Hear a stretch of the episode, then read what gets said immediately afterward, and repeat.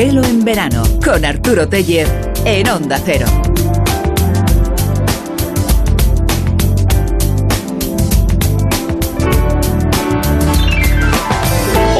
Ese es el grito eh, que se suele escuchar en muchas cocinas.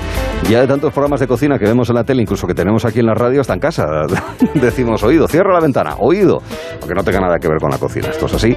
Y por eso nosotros lo estamos también normalizando en este último tramo de Gelo, los lunes, donde nos encontraremos con Joaquín Galvez Guayman. Vamos a hacer un recorrido precioso, como siempre, con todas las curiosidades que él atesora y que comparte con nosotros. En esta ocasión para hablar de las variedades de uvas viníferas, es decir, de las cuales se puede extraer vino, que han sido más fructíferas a su vez en otros lugares, en el resto del Mediterráneo, también en el Nuevo Mundo, con especial protagonismo para la garnacha, para el tempranillo, para la monastrel, pero también tendremos un paseo por Cádiz, ahí nos vamos a encontrar con el Bucarito, una quesería artesanal donde nos espera Yolanda Maya y donde va a llamar a la puerta Rafael Secades para que ella nos abra y nos cuente los quesos que elabora.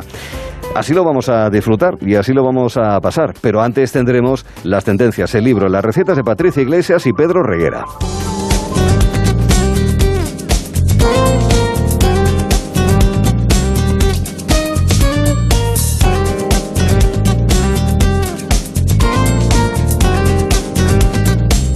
Que ya les voy avanzando, nos van a enseñar a cómo hacer un muffin de remolacha, nos van a explicar cómo hacer gratín de acelga e hinojo, pero también nos van a dar una idea muy curiosa sobre las proteínas eh, vegetales y también sobre las especias, esas heroínas. Patricia, ¿qué tal estás? Buenas tardes. Hola Arturo, buenas tardes. Es nuestra heroína como Pedro, es nuestro héroe. ¿Qué tal, Pedro? ¿Qué tal, Arturo? ¿Cómo estamos? Yo soy vuestro antihéroe, entonces soy vuestra némesis. Soy el malo de la película. No, hombre, no. Yo estoy aquí solamente, soy el malo porque soy el que no sé. Y el que quiere aprender al menos eh, sobre las cosas que nos contáis. Pues eso, recetas, tendencias gastronómicas y también de libros. Bueno, en tendencias podríamos incluir, ¿verdad?, lo de las proteínas vegetales, ¿no? Sí. Hace, hace poco había un documental precioso sobre eh, cómo se elaboró la primera hamburguesa vegetal, que ahora está ya muy normalizada, ¿verdad? Sí, pues y cada vez hay más marcas. ¿Cómo se llama? Eh, el documental, pues luego te lo miro, porque vale. yo hay veces que también entro en los bares y no me acuerdo cómo se llama el bar, pero sé dónde está. Vale, Entonces ya te diré cómo se... Le hacía un holandés que lo hacía con altramuces. Ah, bueno. Sí, Sí, sí. sí, sí. Puede ser. Bueno, pero hay, bueno. hay muchas, hay muchas, es que hay tantas variedades. Hay mucho ya, sí, sí. Bueno, pues hoy vengo, como bien dice Arturo, y vengo a hablar un poco de una tendencia que es una realidad, ya sea el mundo vegetal, la proteína vegetal o ambas, ¿no? Debido a las tendencias actuales y al consumo un poco responsable cada vez más en restaurantes y supermercados, nos ofrecen una, una variedad a la proteína cárnica, ¿no? En este caso, la proteína vegetal o vegetales.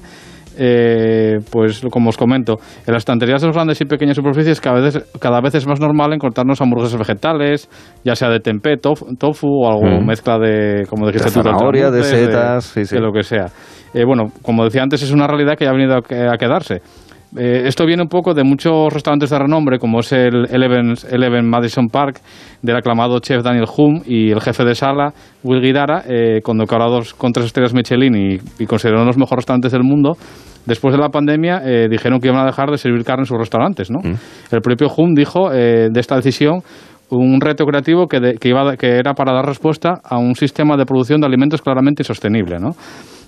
Muchos años atrás a esto, ya había, esta decisión la había tomado la Impasar en su restaurante El Arpés. Es el número octavo en el mundo, en la lista del 50 Best. Y es una, una decisión que el propio Alain eh, fue más tomada por un tema personal que por un compromiso con, con la sostenibilidad. ¿no? Bueno, ahora que está más comprometido, pero de aquella hace 10, 12 años no se hablaba tanto. Era por razones más prácticas y no Sí, tanto por... y, mira, yo voy a citar una- unas frases que dice él en la magnífica serie Chef Table de eh, Alain Pasar. Habla de una transformación de una forma así muy romántica. No sé si nuestros oyentes conocen esta serie, la de Chef Tables en Netflix. Yo ahora mismo no, pero pues ya es- volveré y lo miraré. Siempre es muy llegada hasta el punto de Tengo muchas cosas pero- pendientes contigo, Pedro. Sí, mucho. entonces habla de esa transformación eh, de una forma así, como decía, muy romántica. ¿no? Él dice, eh, ¿qué le había pasado a mi vida eh, como cocinero? Necesitaba descansar. Los- lo que sabía sobre la carne animal se había acabado. Me di cuenta que quería cambiar de trabajo. Fue una época di- difícil. Tomé distancia y esa distancia me permitió pensar. Una remolacha puede cocinarse con una costra de sal, igual que la carne. Sí, sí. Una ramita de apio puede ahumarse o una zanahoria salse. La escuela del fuego más presente en el mundo animal la puso al servicio de las verduras. Bueno, magnífico, ¿no? Sí, Yo bueno, creo que está... Abriendo caminos, en Esta definitiva. parte me parecía, a mí me encantó. Eh, bueno, también en España tenemos muchos, muchos precursores de esto, como fue Rodrigo de la Calle, que ya hace muchísimos años se dedicó 100% Bueno, yo a Dani García en el programa que tiene en la tele le he visto hacer remolacha a la sal. Hombre, bien es verdad que Pues eh, la impasar, la pone en el horno y está como para poner el horno ahora, la factura de la luz. Ya, Pero ya, bueno, ya, la hace, sí, sí, la sal. Sí. Sí, sí, sí. Eh, bueno, cierto es que independientemente de un consumo responsable, los que hemos trabajado con vegetales, esto nos ofrece una paleta de sabores que ninguna otra materia, en mi caso, me, ofrece. Imagino que Patricia está conmigo. Hmm.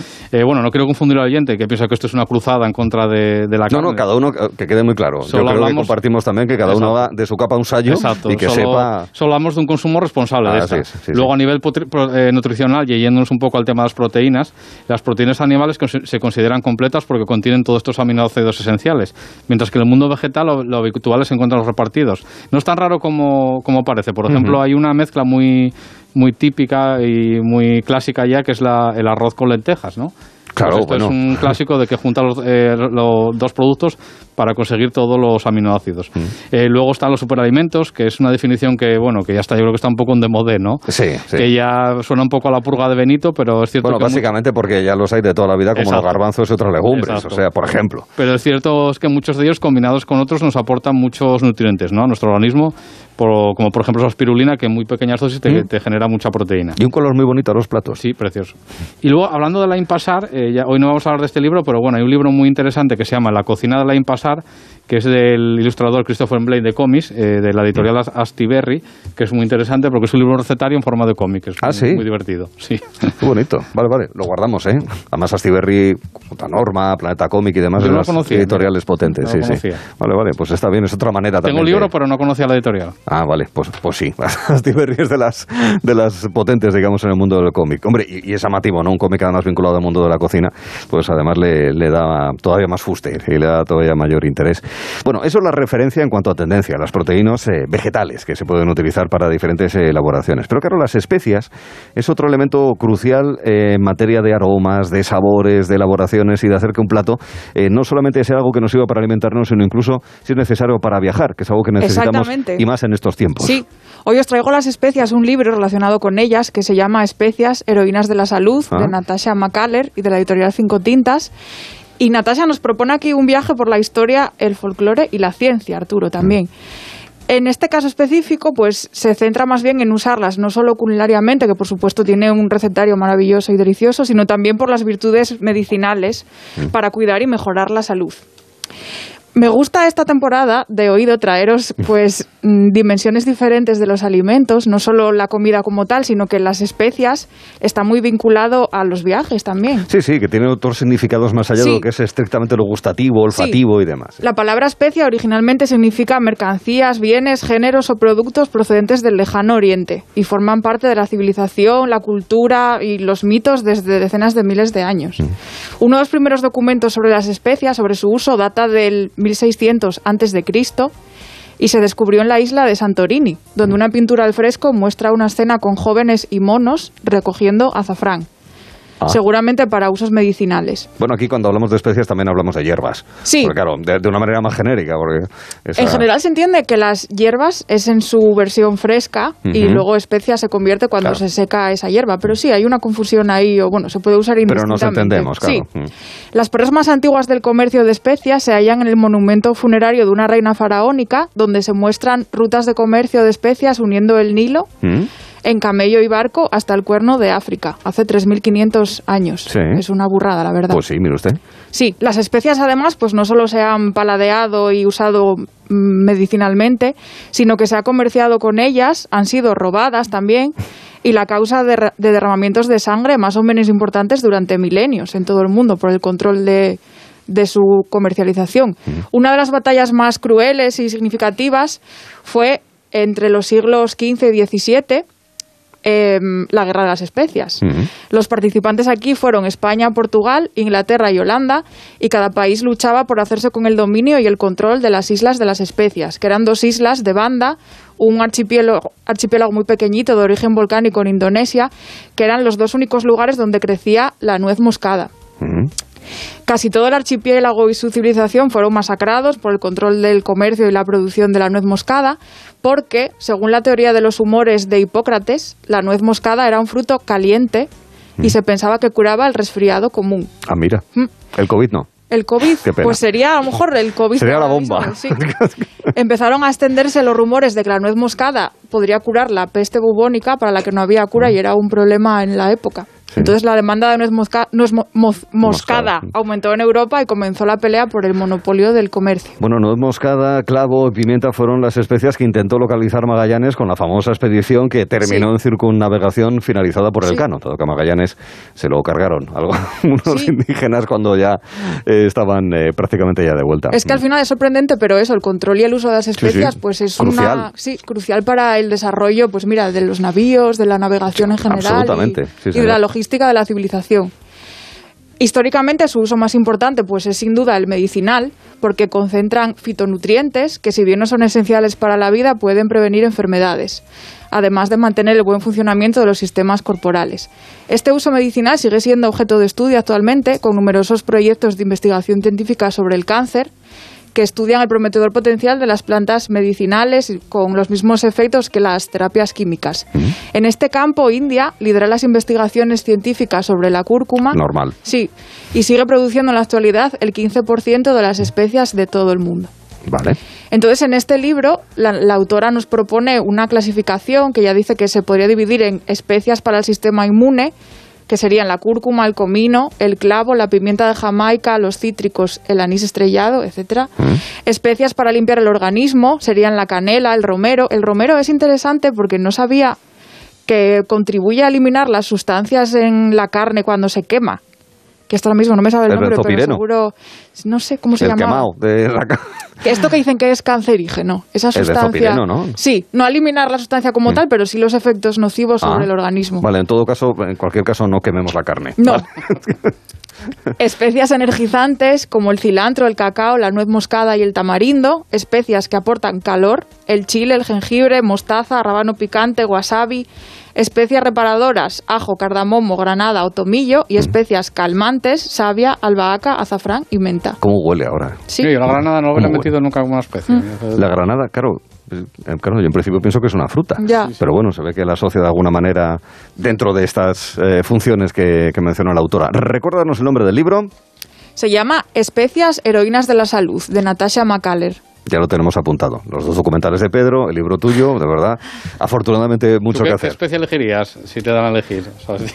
Bueno, a mí el romero me encanta, por ejemplo, ¿eh? fíjate. Es, es, eh, me, me gusta mucho el tomillo. Bueno, yo es que yo es que voy por ahí donde veo tomillo, me paro y, y lo siento por la planta, pero arranco las flores y lo huelo, vamos, que parece que me estoy Creo metiendo. que, que está subestimado el perejil, aunque no sé si es Ah, sí, es pero verdad. Claro. fresco, ¿eh? Sí, fresco. Así es. Estamos... O sea que un muffin de remolacha, ¿no, querido? Sí. ¿Cómo sí, se sí. hace? Pues nada, muy sencillo. Para 15 unidades muy pequeñinas vamos a utilizar eh, harina, unos 250, eh, 240 gramos, perdón, eh, levadura química en este vamos a poner fácil 30 gramos, eh, nueces 120, eh, huevo 2, azúcar 180 gramos, aceite de girasol 60 mililitros, mantequilla 60 gramos, remolacha co- eh, cocida triturada 400 gramos, Cocida y triturada ya, vale. y no iba, no iba a ponerlo, pero mira, vamos a poner cardamomo ya por un poco- y iba a preguntarte por qué especia, porque no has Pues preguntado venga, tú. sí. Venga, Pues un cardamomo, gramo, venga. Un gramo de, un gramo de ¿En- cardamomo. ¿En polvo, en, jengibre. en polvo, supongo, En no? polvo, sí, sí, sí, sí. Bueno, empezamos precalentando el horno, ¿no? Y preparando la bandeja de muffins con las casulitas de papel rizado. Mm. Eh, tamizamos la harina y la levadura, reservamos. Picamos las nueces y también reservamos. Mm. Batimos los huevos, los huevos junto al azúcar hasta que doblen su volumen, más o menos, ¿no? Eh, añadimos el aceite poco a poco sin dejar de batir y a continuación la mantequilla muy pomada. Después agregamos la mezcla de harina a cucharadas eh, y empezamos a batir a velocidad baja. Eh, paramos la... la, la ¿A mano batir- batimos o nos hará yo falta máquina? cogería un robot de cocina. ¿Con ¿no? robot? Lo fácil, Vale. sí. Ya eh, añadimos una, la remolacha ya triturada o rallada, eh, mezclamos bien con la espátula en movimientos envolventes eh, para que no se baje y luego añadimos las nueces picadas y removemos otra vez con la espátula. Eh, repartimos la masa de las cápsulas y horneamos durante unos 17 minutos más o menos. ¿La levadura cuándo la has echado? Eh, con la harina tamizada. Ah, con la harina, vale. No, no, a lo mejor me perdí yo. Sí, sí, sí. No, es muy sencillo. al final es, es, muy sencillo, pero bueno. Vale. Es una forma de utilizar las verduras en. en sí, señor, para hacer muffins. Y qué color, ¿eh? Y qué color. Y Debe salir de un color precioso, además. Sí, Granate intenso, sin ninguna duda, utilizando en este caso remolacha. Sí, que se utilizaba como, como tinte en la Edad Media. Por eso, ¿Ah, si das cuenta, la Edad Media tiene ese color siempre tan arremolachado en las películas. Si os fijáis las banderas, todo. Para la ropa y para puede todo, ser. ¿no? Sí, os fijáis, sí, sí, sí. Bueno, además, eh, una verdura relativamente barata, entiendo, y bastante frecuente, con lo cual seguro que se utilizaba. No te hemos preguntado qué, qué especia te gustaría a ti, pero me imagino que será nuez moscata, porque no vas a hacer algo donde Pues es yo voy a hacer ¿no? la nuez moscada, Claro. pero por la guerra de las especias, pero mi favorita quizás sea el comino o la canela, no podría escoger Ah, ahora mismo. Ya la canela en salado. Una de esas dos. Mm, Sí, sí, sería original. Pero nos vas a hacer otra cosa, nos vas Voy a hacer... hacer la nuez moscada, sí. Ah, vale, pero con gratín y acelga de hinojo. Vale. Sí, la nuez moscada casa muy bien con todo prácticamente, con carnes, pescados y postres, pero también con sopas, por ejemplo, caldos o guisos. Y se suele usar también con chocolate, Mm. café, té, bueno. Se sazona todo tipo de platos, pero yo me voy a quedar con la bechamel. Porque Pues es lo que sí. Vamos, una bechamel sin moscada muy rara, ¿eh? Sí. Con un gratín de acelga y hinojo para cuatro personas necesitamos 600 gramos de tallos de acelga, podemos guardar las hojas para otro plato Mm. sin tirarlas, dos cucharadas de aceite de oliva, tres cebollas moradas grandes troceadas, una cucharada de hojas de tomillo, 475 mililitros de leche entera, Mm. tres cucharadas de mantequilla, tres cucharadas de harina, una cucharadita de pimienta blanca molida, un bulbo de hinojo grande sin el tallo central y cortado verticalmente en láminas. Media cucharadita de semillas de hinojo, ligeramente tostadas y molidas también. Dos hojas de laurel. Tres dientes de ajo pelados y cortados en láminas finas. Dos cucharaditas de nuez moscada recién molida. Bien. Es importante lo de recién molida, que no lo he mencionado el antes, aroma pero sí, se lo ideal desprende es- en ese momento, Exacto. claro. No comprar la rayada ya porque no tiene Pierde un poquillo, sí. sabor. Hombre, se sí. Mm. puede utilizar, ¿verdad? Pero bueno, sí que es verdad que, como todo. Sí. 200 gramos de queso vidiago rallado, Mm. 50 gramos de queso curado como parmesano, 80 gramos de pan rallado condimentado con una pizca de sal, hojas de tomillo y pimentón, zumo de medio limón y pimentón luego para espolvorear. ¿Cómo se integra todo ello? Empezamos. Precalentamos el horno a 180 gram- grados y limpiamos los hilos de los bordes de los tallos de la celga. Mm. Vamos a cortar estos tallos en trozos según el tamaño de la fuente para hornear. Ah, para bien. que quede ahí bien cubierto. Van a ser como unas placas de una lasaña. Es importante eso. Sí, para que no picarlo pequeñito, Claro, como claro. placas. Echamos los tallos en una olla de agua hirviendo con sal y escaldamos más o menos 8 minutos hasta que estén tiernos. Escurrimos y reservamos. Calentamos dos cucharadas de aceite en una sartén y sofreímos las cebollas con las hojas de tomillo hasta que queden blandas, a fuego medio suave. Será más o menos 25 minutos.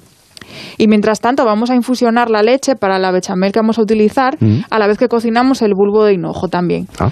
La calentamos suavemente en un cazo pequeño junto con el hinojo, el laurel, el ajo y la nuez moscada y dejamos cocer hasta que el hinojo esté tierno. Cuando se haya templado, escurrimos la leche en un tarro y reservamos el hinojo.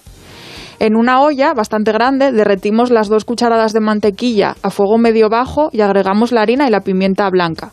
Removemos bien hasta obtener una pasta espesa y añadimos un tercio de la leche. Vamos incorporando el resto de la leche por tandas a medida que espese la salsa bechamel, sin dejar de remover para que ligue bien. Retiramos del fuego y dejamos templar. Entonces cogemos ya la fuente de horno para montar el gratinado y espolvoreamos una capa del pan rallado condimentado en el fondo de la fuente, Mm. untada también con aceite de oliva. A continuación, colocamos la mitad de los tallos de acelgas en fila, como cerillas, como comentaba esto de las placas de lasaña, y vertemos una capa de salsa bechamel, una capa de cebolla y una capa de hinojo. Seguimos con un chorrito de zumo de limón, sal y pimienta al gusto y una capa de queso vidiago. Repetimos estas capas y acabamos la última con pan rallado y parmesano rallado también. Vale, Espolvoreamos pimentón por encima y presionamos ligeramente para compactar las capas claro. Y horneamos más o menos durante 45 minutos hasta que se dore y empieza a burbujear el queso por arriba. Ole, ole. Sí, sacamos del horno y dejamos reposar 20 minutos antes de servir. Vale. Pues es una elaboración. Es pero una claro, elaboración, sí. al final, fíjate, utilizas muy bien, vamos, me da la sensación, la verdura y las especias todo integrado en un Sí, plato caliente, sí. en el que se le da un toque así como alasañado, no siendo una lasaña. Claro. normal, digamos, lo convencional. ¿Mm? Está muy bien porque, sobre todo, infusionar la leche antes de hacer una bechamel, que lo hacemos normalmente con las croquetas, por ejemplo, se echa ahí el jamón o todo lo que en la leche, pero luego, mm, no sé, no se hace, en No, realidad. No, se hace. Pues hagan el gratín de hinojo y acelga que nos ha explicado Patricia, que quedará igual de bien que el muffin de remolacha que nos eh, elabora Pedro y que podemos encontrar en casas o en todo tipo de restaurantes, ¿verdad, querido Pedro? Pues claro. Así es. Bueno, pues con Pedro Reguera, con Patricia Iglesias, hablando de tendencias gastronómicas, de cómic gastronómico, Sí. de libros gastronómicos y de recetas para poder disfrutar también en casa un, restaurante, insisto, como ustedes eh, tengan a bien. Queridos, muchas gracias. La semana que viene hablamos. ¿eh? Venga. Y nos tomamos ahora un vino. Hello. Hello. Hello. Gelo en verano con Arturo Tellez. De 3 a 7 en Onda Cero. Esto es muy fácil. ¿Que no habiendo tenido siniestros durante el confinamiento, no has hecho nada por mí? Pues yo me voy a la mutua. Vente a la mutua y en menos de 6 minutos te bajamos el precio de cualquiera de tus seguros, sea cual sea. Llama al 91 555 5555. 91 555 5555. Esto es muy fácil. Esto es la mutua. Condiciones en mutua.es. Atención, a todos los que estabais esperando una señal para cambiaros. Yastel por solo 34.95. Nuestro precio más bajo. Solo este mes, llévate fibra y 15 gigas por 34.95. Precio definitivo. Corre que se escapa. Llama ya al 1510. Más info en yastel.com. Ahora, en Carglass, por la reparación o sustitución de tu parabrisas, te regalamos una luz de emergencia Gel Flash para que en caso de avería incrementes tu seguridad. Carglass cambia, Carglass repara. Pide cita en carglass.es. Promoción válida hasta el 5 de septiembre. Consulta condiciones en carglass.es. En Movistar vamos a darlo todo. Ven a Fusión Selección Plus Fútbol y vive todo el fútbol con la mejor conectividad al 50% durante tres meses. Y un iPhone SE de 64 GB por 0 euros al mes. Infórmate en tiendas o en el 1004. Vive el fútbol a tu manera. Movistar. Salupet, la primera plataforma de España de videoconsulta veterinaria. Consultas, valoración de enfermedades, recomendaciones, sin desplazamiento ni esperas, cuando lo necesite. Tenga línea directa con un veterinario desde solo 5 euros al mes y el primer mes gratis. Mundimed.es, la telemedicina del siglo XXI, también para nuestros mejores amigos. 98.0 Madrid.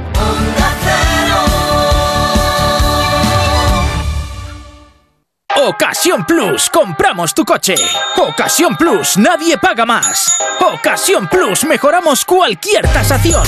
Ocasión Plus, pago en el acto. Ocasión Plus, número uno en compra de coches de ocasión. Visítanos y compruébalo. Ocasión Plus, nueve centros en Madrid. Localiza tu centro más cercano en ocasiónplus.com. Abierto sábados y domingos. La Clínica Capilar Laura Agrelo es pionera en Madrid en tratamientos médicos capilares con 30 años de experiencia. Trata todo tipo de alopecias, grasa, caspa, caída. Primera consulta con tricograma gratuita. Más de 100.000 pacientes satisfechos. 91 310 1893 y clínicacapilarlauraagrelo.com. Onda Cero. En la ganadería Organic producimos la mejor carne del mundo. Hacemos cría ecológica de las razas Angus y Wagyu, 100% sostenible. Nuestra carne es deliciosa y saludable, extremadamente tierna y jugosa. Va del campo a tu casa, sin intermediarios, a un precio justo. Si pruebas Organic, solo comerás Organic. Nosotros te la llevamos gratis a tu casa. Haz tu pedido en el 910-2010, 910-2010 o carneorganic.com. Organic, la mejor carne del mundo. La seguridad de tu vivienda comienza en las zonas comunes de tu comunidad. No dejes que tu casa forme parte de las estadísticas de robos. Grupo Emopa instala cámaras de videovigilancia en las zonas comunes y sistemas de alarma en viviendas y garantizamos su funcionamiento con nuestro mantenimiento remoto. Infórmate en emopa.com.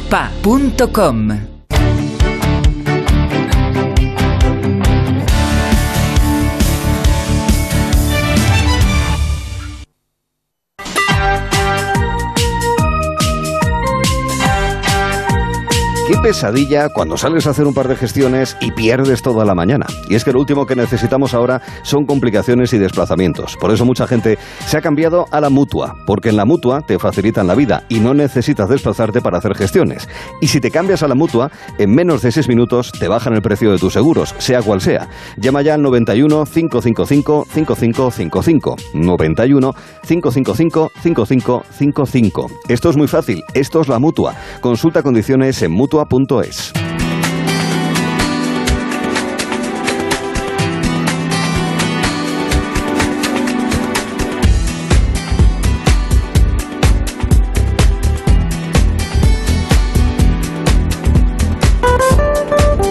Un vinito. A en marcha. Aquí lo tiene. No se puede tomar en la barra. Bueno, no se preocupe, me lo llevo a la terraza. Sí, esto es así. Pero bueno, lo importante es eso, poder seguir degustando, sea en establecimientos hosteleros, en terrazas, en casa, de buenos vinos y de buenas conversaciones en torno al vino, como las que mantenemos con Joaquín Galvez, con Wyman. ¿Qué tal, Joaquín? Buenas tardes.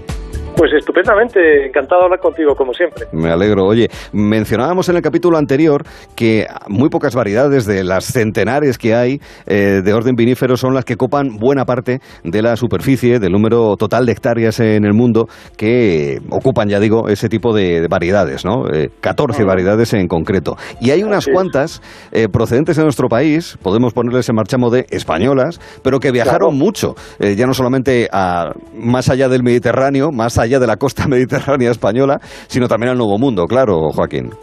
Así es, así es, y la verdad es que el peso histórico de las variedades españolas es enorme. De hecho, es anterior a que se supiese incluso qué variedades eran, ¿eh?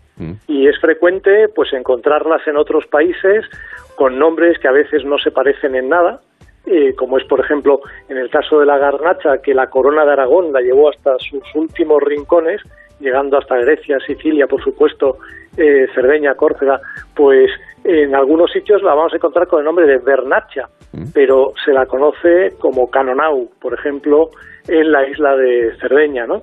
Pero hoy en día eh, se puede tirar del hilo del ADN y saber que realmente se trata de la garnacha, ¿no? Y, y lo, ¿sabes una cosa curiosa? Que es que Mm. si tiramos del hilo, que es una expresión tan usada, Muy bonita. pues sí, sí, tanto que sí. Pues sabes que hay un aguardiente, precisamente en Cerdeña, que se elabora con Canonau, es decir, con la uva garnacha, ¿Ah? y que se llama filo, filu ferru, que es hilo de hierro. ¿Ah? La botella de aguardiente se enterraba bajo tierra y se dejaba un hilo de hierro Ah. para poderlo localizar, tenerlas escondidas pero localizables. Qué bonito. Sí, es una cosa muy bonita, sí. Como de hecho también fíjate que, eh, y estos son aguardientes, ¿no? Eh, en algunos casos son grapas, en otros aguardientes hay una pequeña diferencia que es destilarlo con o sin la presencia de las pieles de la uva. ¿Y sabes cómo se dice en Chile merendar? ¿Cómo se dice en Chile merendar? Cuéntanos.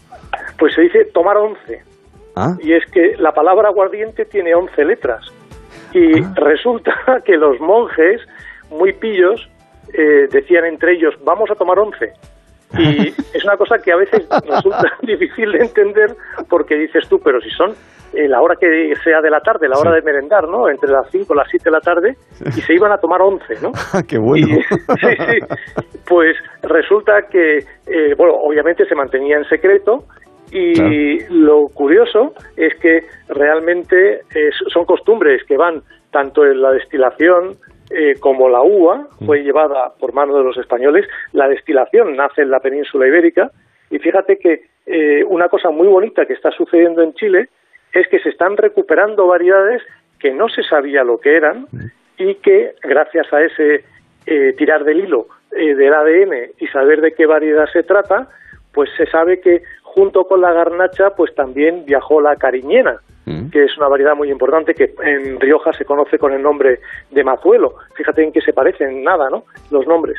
Y eso ha hecho que haya sido muy difícil a veces saber de qué variedad se trata, ¿no? Pero lo bonito es que de hecho se ha recuperado la forma antigua, la forma artesana de elaboración y date cuenta de un pequeño detalle. Se han recuperado las mismas tinajas que empleaban los españoles, los conquistadores en su día, y se elaboran y se fermentan siguiendo, pues por lo que ellos eh, creen entender, la misma manera de elaboración, ¿no? Que consistía en sellarlas con adobe para que de esa forma, pues la tinaja sea más eh, más, eh, más Más hermética, hermética, ¿no? Exacto, más hermética y se proteja mejor el vino, ¿no? Entonces es curioso, hemos hablado que se sabe que muchas variedades, entre ellas, por ejemplo, la conocida como misión que hemos dicho, Sí, salió de. Canarias, así es, a California, pues en Chile se llama la variedad país, porque era la variedad del país, en Argentina criolla, todas venían de, de Canarias, y luego hemos dicho, pues en la corona de Aragón, la garnacha, pero resulta que esta se quedó muy cómodamente en otros lugares del Mediterráneo francés y ya allí se rebautizó. Se puede más o menos entender el nombre, es Grenache, muy parecido, ¿no? Sí. Y resulta que de allí se llevó, por ejemplo, a California y a Australia, y afortunadamente cuando se llevó a California se llevó mezclada con otra variedad que es la monastrell, Ah. que, que ya explicamos en su día cómo se conoce en California como Mataró. Bueno, salió del puerto de Mataró y por eso le llaman Mataro. Mataro, No- no- claro, no- por el origen.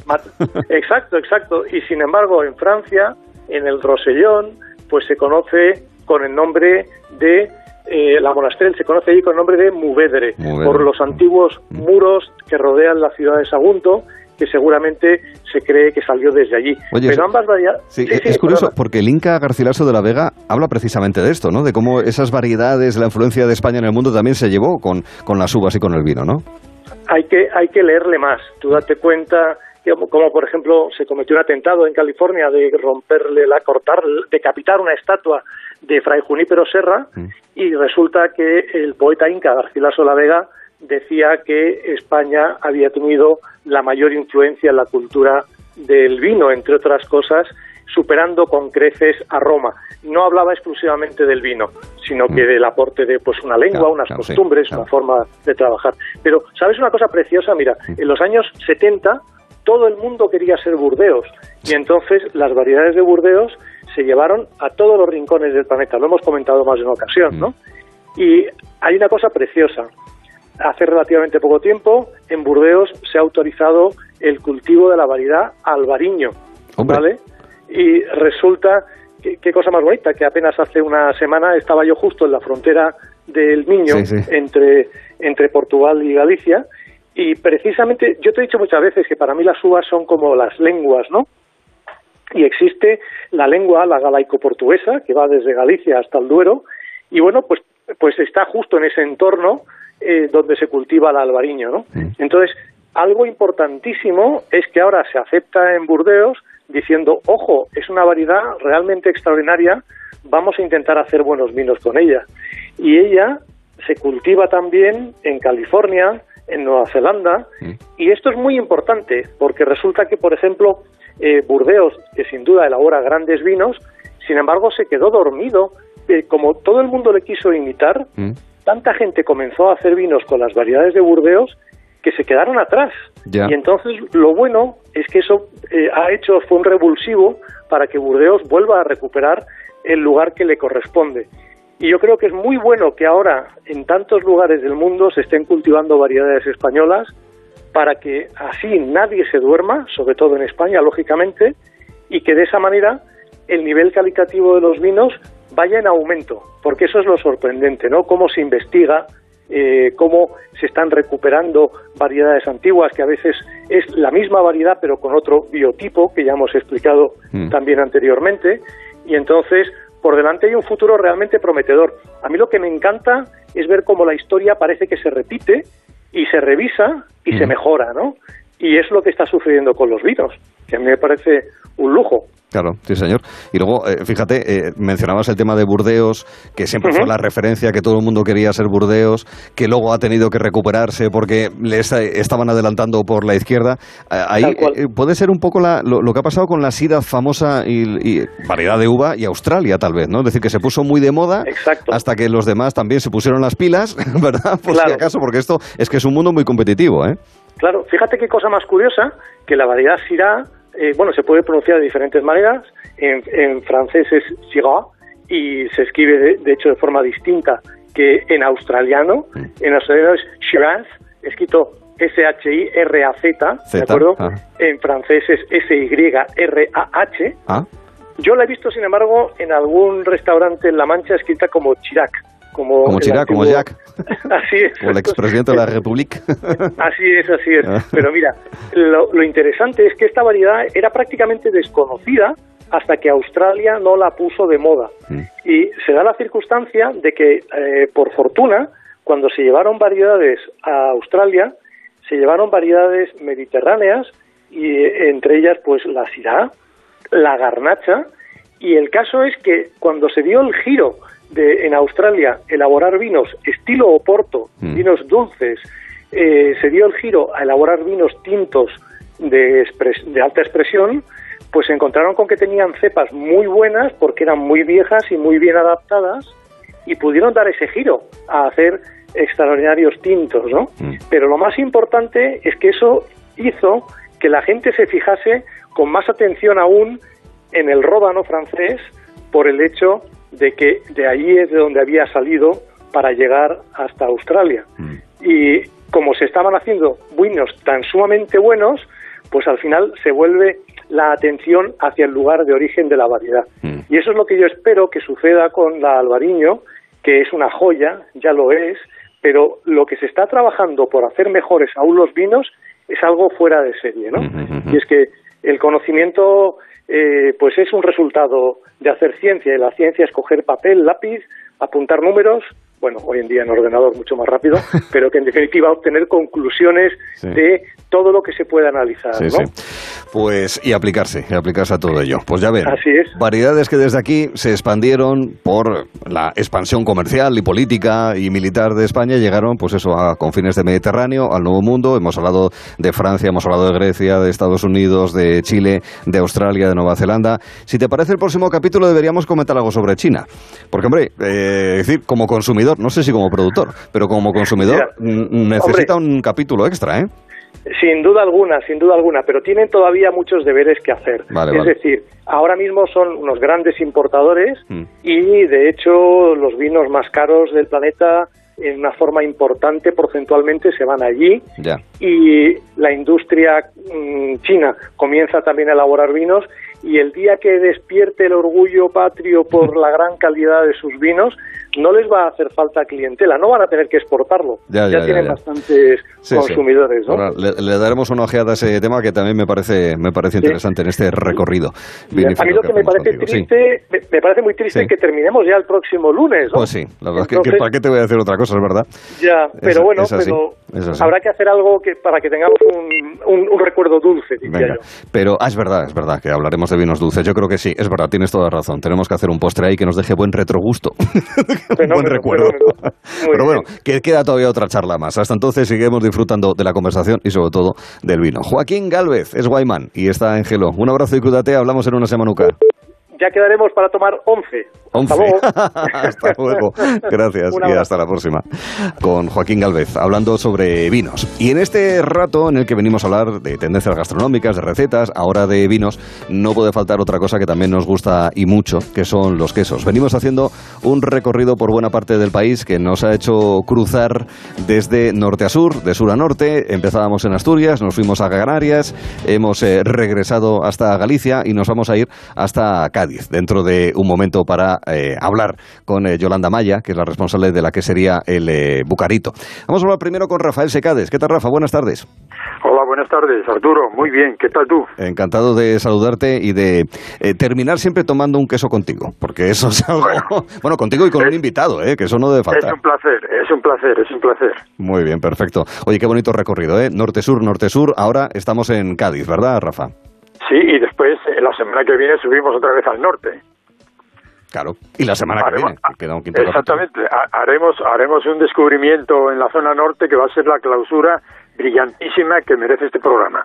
Vale, pues me alegro de que así sea, aunque sea para, aunque sea para la, clausura. Fíjate, eh, hablamos ahora mismo con Yolanda, ¿qué importancia tienen tantos factores? Que es, obviamente, el ganado, ya no solamente que sea eh, vacuno, que sea eh, caprino, que sea ovino, sino también el tipo de alimentación que tienen, la orografía incluso del terreno, porque eso también incide en los animales, no es lo mismo el llano que una ladera, por ejemplo, para moverse ellos, y luego las elaboraciones, los penicillium, si es que los hay, los hongos que hay en el ambiente, el cuajo que se utilice, son tantísimos factores que que al final, por eso un queso sabe y huele de una manera tan diferente, ¿verdad, Rafael? Mira, eh, esto es sorprendente. El panorama quesero español ha cambiado en la última década de una manera sensacional. Es portentoso lo que se está conociendo, lo que se está descubriendo, lo que se está investigando, lo que están trabajando las pequeñas empresas que empiezan a desarrollarse y no tienen límite y por lo tanto vamos de sorpresa en sorpresa. Y la de hoy hmm. es también una sorpresa mayúscula en rota. nada menos que en rota en rota ¿eh? que, que merece la pena destacarlos resaltarlos y hacerles una mención de oro porque bueno por ello. ejemplar por ello por ello. Yolanda Maya qué tal estás buenas tardes Hola, buenas tardes, Rafael. Encantada de estar aquí en tu programa. Encantado de. No, es Arturo, Arturo. Los dos, los dos. No, Rafa más. Arturo yo, y, Rafael, ¿no? Yo distribuyo juego y Rafa es el que sabe y, y, nos trae gente que sabe como tú, Yolanda, que nos llama muchísimo la atención. Te voy a preguntar directamente. Podemos luego hablar de manera un poco más general. Pero cuajada láctica con algas marinas, ¿esto cómo es, Yolanda? pues es un producto que está teniendo mucho éxito porque al final lo que hacemos es mezclar productos de aquí de la zona. Nuestras algas las tenemos aquí y nuestra, y nuestra leche convertida en cuajada. Y la verdad es que el sabor es extraordinario, tiene mucha aceptación. bueno, que es una de las elaboraciones, Rafael, que tiene esta gente del bucarito, ¿verdad? Evidentemente, pero es que hacen, tienen entre quesos y cuajadas más de 20 elaboraciones diferentes. Que esto para una pequeña empresa, aunque tenga cierta antigüedad y cierto prestigio, verdaderamente es un esfuerzo sensacional, mm. porque no paran, es que no paran, ¿no? Sí, señor. Eh, contadnos vuestra historia, Yolanda, ¿cómo nacisteis y cómo os habéis desarrollado ah, hasta este día? Bueno, el Bucarito, eh, que, cuando hablamos del Bucarito tenemos que decir que es una empresa familiar, agroalimentaria, pero que no nace, aunque abrimos nuestras puertas en el año 2011, nace estas tres generaciones que siempre se han dedicado al sector ganadero, agrícola y a la cría de ganado. Lo que pasa es que en el 2011 decidimos abrir las puertas de la quesería. Como tú has comentado, estábamos en un marco incomparable, ante una vía de rota, un pueblo costero turístico precioso, que es lleno de numerosas playas galardonadas con banderas azules. Eh, nuestra finca tiene 17 hectáreas, donde nuestras cabras pastan en una pradera permanente que tenemos de gramíneas, leguminosas y tréboles. Y, bueno, en nuestra quesería, como tú comentas, elaboramos de forma tradicional queso de leche pasteurizada, pero nosotros apostamos por los quesos de leche cruda, porque la leche que utilizamos solo y exclusivamente de nuestra ganadería. Y, bueno, creemos que las propiedades que tiene un queso de leche cruda no lo tiene un queso de leche pasteurizada. Y bueno, tenemos quesos de, típicos de la zona, ¿no? Como son los semicurados, curados con romero, con pimentón, con, con tinquilla, con tinquilla de rota también estamos haciendo uno, un vino típico de aquí de la zona, dulcecito, que tiene muy buen sabor.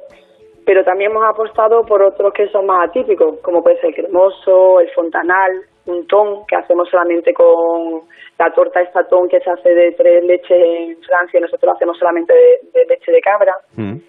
Otro producto que también hemos apostado es la mantequilla, una mantequilla que no tiene ni siquiera sal, o sea, una mantequilla hecha de leche cruda. Y hacemos algún postelato también y por supuesto nuestro azul. Leche cruda, Rafael. Esto convence, ¿verdad? no cabe duda, no cabe duda. Yo quisiera destacar también otro, el queso azul que ya Yolanda ha citado, pero después hay otro que es un queso madurado en manteca que es sorprendente por pues su figura, por su textura, por sus características, es verdaderamente asombroso y merece la pena destacarlo. Pues el, el, queso este de, de, o sea, emborrado en manteca, ¿no? Pues un queso curado que tiene dos meses de curación y luego lo dejamos un mes más con la manteca y es verdad que tiene una textura diferente, es suave y tiene muy buen sabor. Y, bueno, yo también querría comentaros eso, que el bucarito en realidad no es solamente una quesería. Porque no, tiene más cosas, es verdad. Tienes razón, tienes razón. Eh, no, eh, no solamente hacemos quesos, sino que también queríamos cerdo ibérico, eh, la- que criamos, por supuesto, las cabras de raza florida y también cultivamos almendro, granado. Mm, Y bueno, por supuesto, pues transformamos la leche, como vosotras bien habéis comentado. mm. No, transformáis la leche, transformáis el paisaje gracias a esos productos que, que elaboráis y que cultiváis, ¿eh? ya no solamente la ganadería, sino también la agricultura. Oye, me gustaría preguntarte por la cercanía del mar. Eh, ¿De qué manera se puede apreciar el salitre, la cercanía del Atlántico, insisto que estáis en rota, en las elaboraciones? De lo que me has dicho, pero también del queso, claro. Pues por supuesto que yo creo que tiene que tiene su particularidad porque realmente al final la tierra es donde están los animales y, realmente le aportan esa salinidad que, que y supongo no, no lo he comparado no lo he comparado con la leche de otro, de otras zonas pero pero estoy segura de que, que- de que sí tiene ese aporte específico a nuestros quesos Mm, Sí, señor. Oye, qué importante es, eh, Rafael, lo mencionamos en más de una ocasión, el que haya este tipo de industrias que pueden ser, pues eso, de embutidos o solamente de embutidos o mezclada con otro tipo de productos, las queserías, ya no te digo, por ejemplo, la gente del jamón, ¿verdad? Por producción en las dehesas y demás. Eh, En fin, que, que todo esto le dé al campo vida, Rafael, que haya gente que quien quiera se pueda quedar a trabajar, a vivir en lugares como, como esos, ¿no? Esta es la realidad. Esta es la realidad de España en estos momentos que hay que afrontar, que hay que interpretar y que hay que mejorar, porque es que lo que significa eh, recuperar las elaboraciones tradicionales, crear una industria tra- transformadora rural en, en zonas donde, bueno, el campo, vivir del campo es muy difícil, es muy complicado, es muy duro y, y necesita un esfuerzo enorme. Entonces, viendo que hay sectores como por ejemplo los quesos, que se están desarrollando, que están, es que es la historia interminable. Curiosamente, los quesos no empezaron hace 10, ni 20, ni 30 años, empezaron hace 4.000 años y siguen evolucionando, evolucionando y tal parece que los estamos descubriendo ahora. Ya. que es un momento importante para el mundo rural, a ver si entre todos conseguimos que no se vuelva a hablar más de esta España vaciada. Sí, señor. Y una cosa, eh, Yolanda, una reflexión ya por último, la comercialización. Hemos hablado mucho sobre la producción, la historia, el arraigo, etcétera, pero la comercialización, para que serías de un tamaño, en fin, pues que no son grandes industrias. Pequeño. Ese es el, claro, que es el perfil, digamos, que a nosotros nos interesa para esta sección. Eh, la comercialización más allá de los mercados locales, ¿cómo puede ser? Pues ahí está la clave, porque puedes hacer buen producto, Claro. pero lo importante es que hay que venderlo. Pero nosotros hemos apostado, hemos, hemos hecho ahí un- una, una unión de varias cosas y hemos apostado por el turismo rural, porque hacemos visitable todas nuestras instalaciones. Ah, qué bonito. Y, y eso nos hace eh, a- a- acercar al cliente y, y ver qué es lo que hacemos y conocer nuestra filosofía. Claro.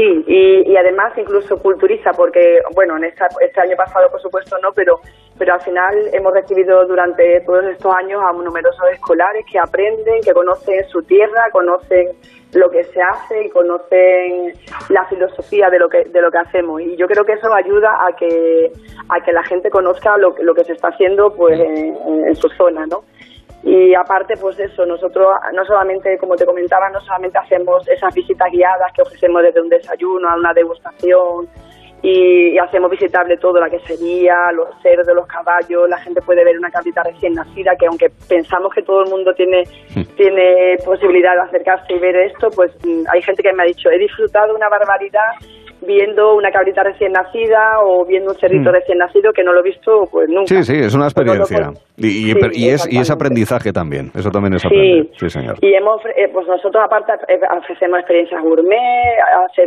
deja- hacemos que la gente pueda venirse a alojar a la casa rural, tenemos salones para eventos y, y bueno, hemos, hemos organizado festivales con música y gastronomía, hemos hecho cosas para que la gente nos venga a conocer. Muy bien. Por, Y perfecto. bueno, y ahora estamos asociados asociado con 30 queserías nacionales. Intentamos que conozcan nuestro proyecto así artesano y, y bueno, yo creo que la, la unión hace la fuerza y vamos a poder ir a Bra, al Salón Gourmet y vamos a poder ir a, a diferentes sitios Que os a lo mejor conozcan.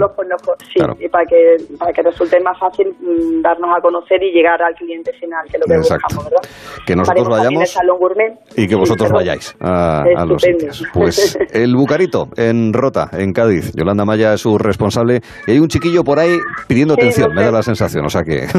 No, no es mío, no es mío. esto Ah, no no es es mío, tuyo, ah, vale, yo, vale. yo los tengo muy grandes ya. bueno, Yolanda, un beso muy fuerte y ánimo, ¿eh? a seguir adelante. vosotros. Gracias. Gracias a los dos. Y Rafael, tendremos la semana, nos has puesto la miel en los labios. ¿El qué son los labios? Habría que decir, porque dices que en el próximo capítulo terminamos en top, entonces. Sí, sí, sin la menor duda, sin la menor duda que va a ser va a ser asombroso porque bueno vamos a conocer no es que vayamos a conocer solo un queso nuevo, vamos a, reconocer a un queso original que es de los primeros quesos que se hacen en esa comarca mm. y que va a ser un paso ah. adelante en la elaboración de los quesos de España. Qué intriga, pero que se resolverá en una semana. Rafael, hasta entonces un fuerte abrazo, hombre. Muchas gracias, buenas a tardes. Ti. Estamos, Ángela.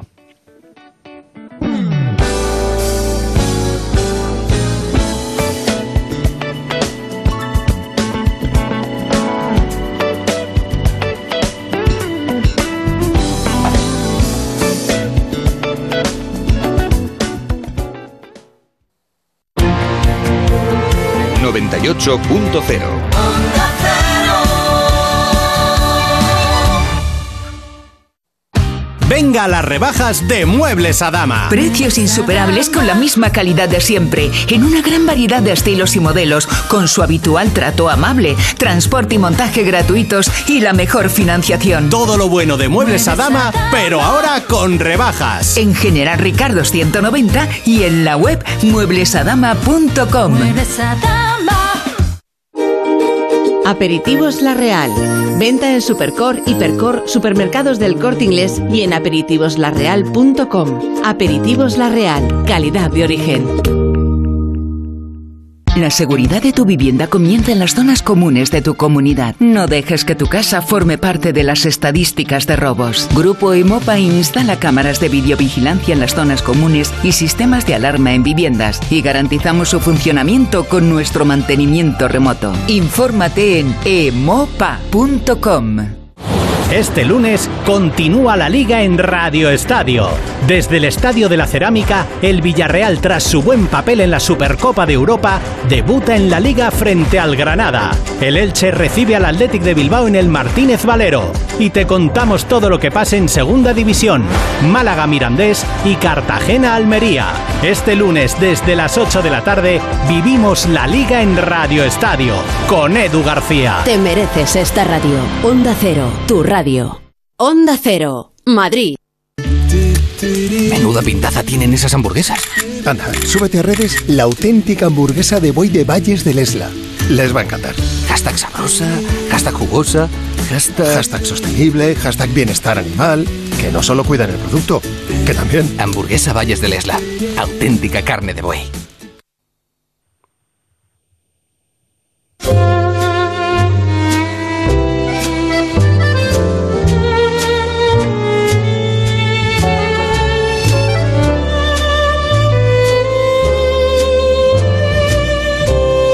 España medio gas, primero porque estamos a mediados de agosto, aunque en muchos sitios se está trabajando a tope y sudando la gota gorda, y no solamente por el calor, más que nada porque hay comunidades autónomas donde sí es laboral, otros donde es festivo, pero también hay gente que trabaja. En fin, en esta España medio gas, espero que estos, eh, estos minutos, estas horas, cuatro, que hemos compartido de esta tarde 16 de agosto, hayan sido satisfactorias y nos hayan dado, como mínimo, la nota que usted desee que para eso estamos, para que sean ustedes los que juzguen. Dentro de unos segundos será tiempo de conocer y actualizar la información de esta misma tarde. Mañana regresa Jero a partir de las 3. Y sigue la radio, sigan aquí, en este punto del dial, en esta aplicación, en ondacero.es. Gracias.